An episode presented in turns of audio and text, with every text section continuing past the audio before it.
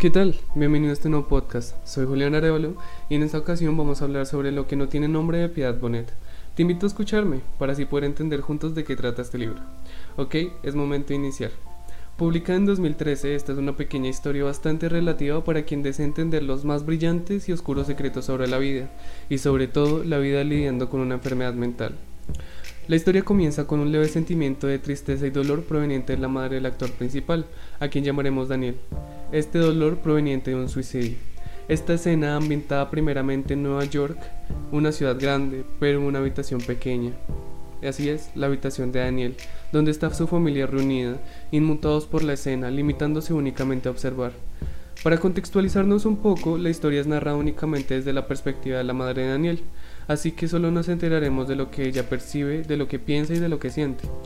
Aquella mujer joven con un sentido literario muy desarrollado ha dedicado toda su vida profesional a enseñar a la Universidad de los Andes y el otro tanto de su vida a criar a sus hijos, pero ahora se debe enfrentar a un dolor bastante inmenso, la pérdida de uno de ellos. Esta narración se ve letárgicamente en tres capítulos, capítulos con un equilibrio tan perfecto entre tristeza y dolor, tranquilidad y desespero y finalmente resignación, con unos pequeños tintes de serenidad. Primeramente, la madre de Daniel nos cuenta cómo se ha empecinado en buscar información sobre enfermedades mentales que carcomen la mente de su hospedero poco a poco, para así dirigirnos a aquel paciente a quien ella llama hijo. Así es, hablamos de Daniel, un joven alto, guapo, de tez morena, con dotes artísticos increíbles y muchísima carisma, que desde sus 20 años lucha con un enemigo insaciable, su propia mente. Daniel, con un nerviosismo y un futuro incierto, se enfrenta a sacar su carrera adelante, graduándose de varias prestigiosas universidades, pero poco a poco se va dando cuenta de que su futuro no prevé cosas buenas, y no solo porque se apaga la llama de su pasión, que es el arte, sino también porque le es bastante difícil mantener su estabilidad emocional y mental.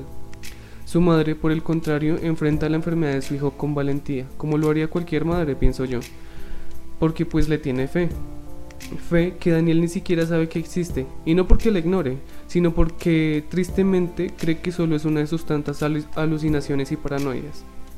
Sin más, así termino este podcast, con un Daniel inestable y una madre con un incesante deseo de esperanza. Si deseas saber cómo se desarrolla esta historia, te invito a leer el libro. Nos vemos en la próxima.